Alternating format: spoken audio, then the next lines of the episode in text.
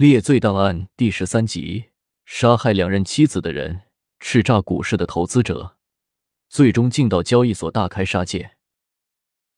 一九九九年七月二十九日，亚特兰大金融中心，所有的股票交易员都还没有从暴跌的阴霾中走出来，道琼斯指数连续重挫，每个人都损失惨重。交易员巴顿像往常那样走进巴克海特的证券交易所，和其他同事交流得失。同事们都很敬重巴顿，知道他不仅有胆识，对股票涨跌更有着非常准确的直觉。接下来应该怎么操作？大家等着巴顿能想出些主意，争取能挽回损失。可巴顿的心思似乎不在股票上，他反复问经理去哪儿了。经理不在办公室，这让他很失望。下午二时四十五分，出人意料的事情发生了。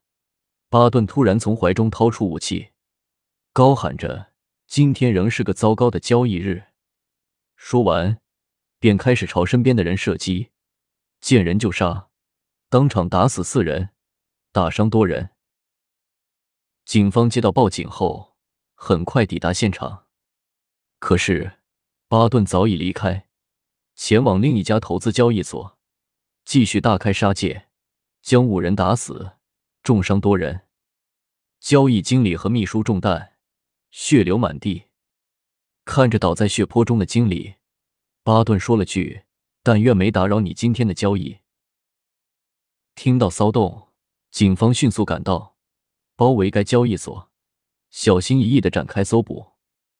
室内弥漫着浓重的血腥与硝烟味道，可巴顿又没了踪影，他再次逃跑了。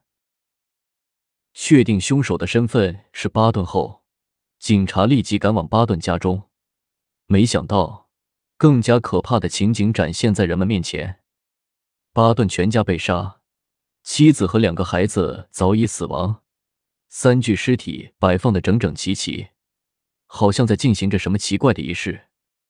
这骇人听闻的故事至此已经足够恐怖，但还没有结束。警方在进一步调查中发现，六年前，巴顿的家庭也是全家遇害，第一任妻子和岳母被人用锤子活活打死，血肉模糊。巴顿组建的两个家庭都惨遭灭门。警方随后认定，凶手正是他本人。现在。一个复杂而离奇的综合型杀手摆在了我们面前，他的全名是马克·奥林巴顿。首先，他先后两次毁灭了自己的家庭，在分类上属于灭门型凶手。其次，他在两处交易所进行无指向性的随意射击，打死九人，重伤多人，这属于大屠杀型凶手。奇怪的地方就在这里。灭门凶手和大屠杀凶手有着很大区别，几乎不太可能在同一个人身上出现。连环灭门型凶手通常有着糟糕的童年和恶劣的家庭环境，所以看到其他美满家庭，便会在嫉恨中将对方全家杀死，指向性非常明确。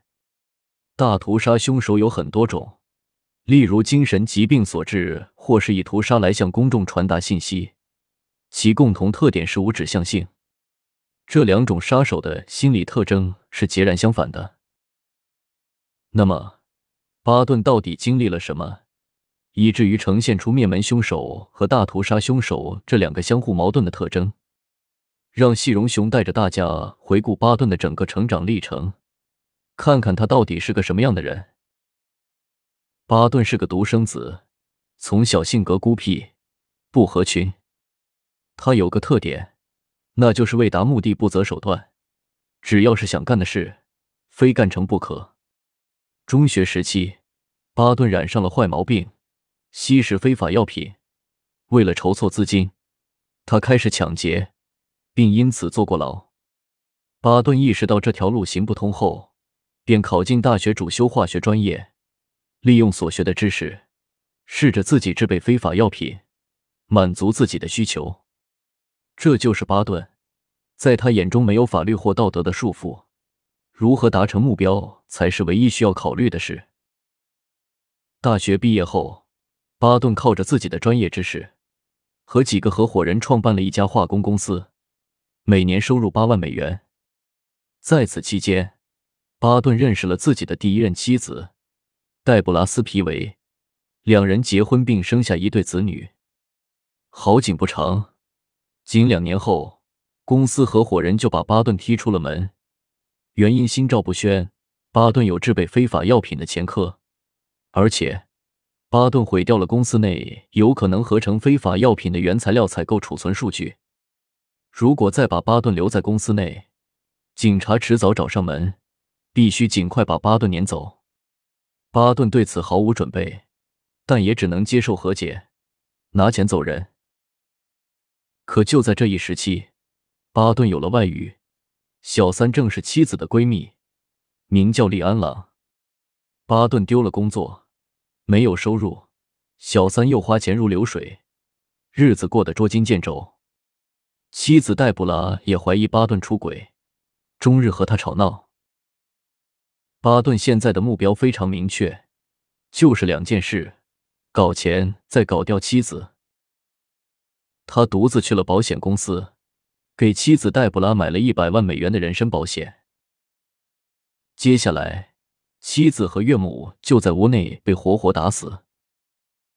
双尸命案发生后，警方第一时间锁定巴顿，但经过反复调查，却没有获得任何有效证据。巴顿熟悉化工，更知晓警方如何进行勘查和血迹检测，他早已把现场和所有衣物处理得干干净净。无论是警方调查结论、测谎仪结果，以及心理专家都认为该案是巴顿所为。但因为缺乏直接证据，最后只好作罢，该案无果而终。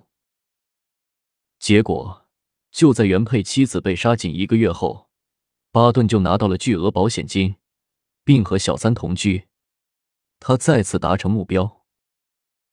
巴顿的下一个目标，那就是用钱生钱，赚更多的钱来满足利安，让利安永远不要离开他。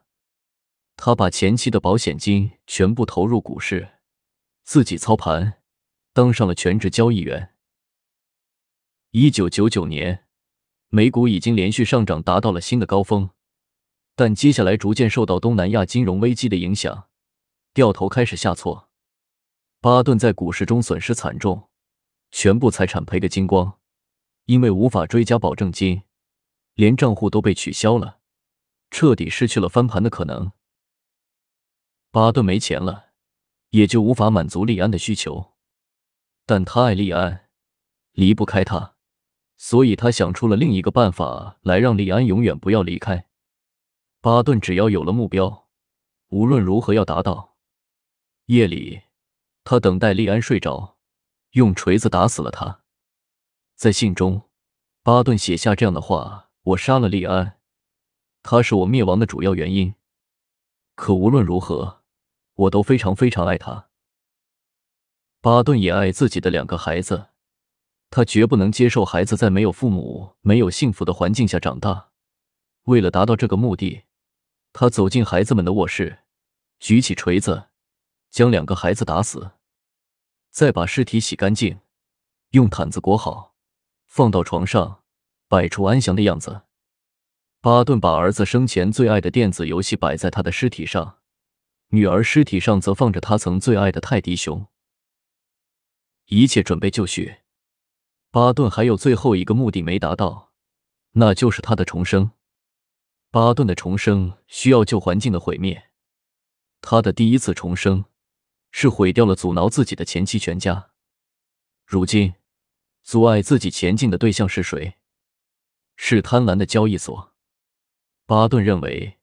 正是这吃人不吐骨头的资本体系，夺走了自己的全部财富，让他无法和利安继续享受幸福。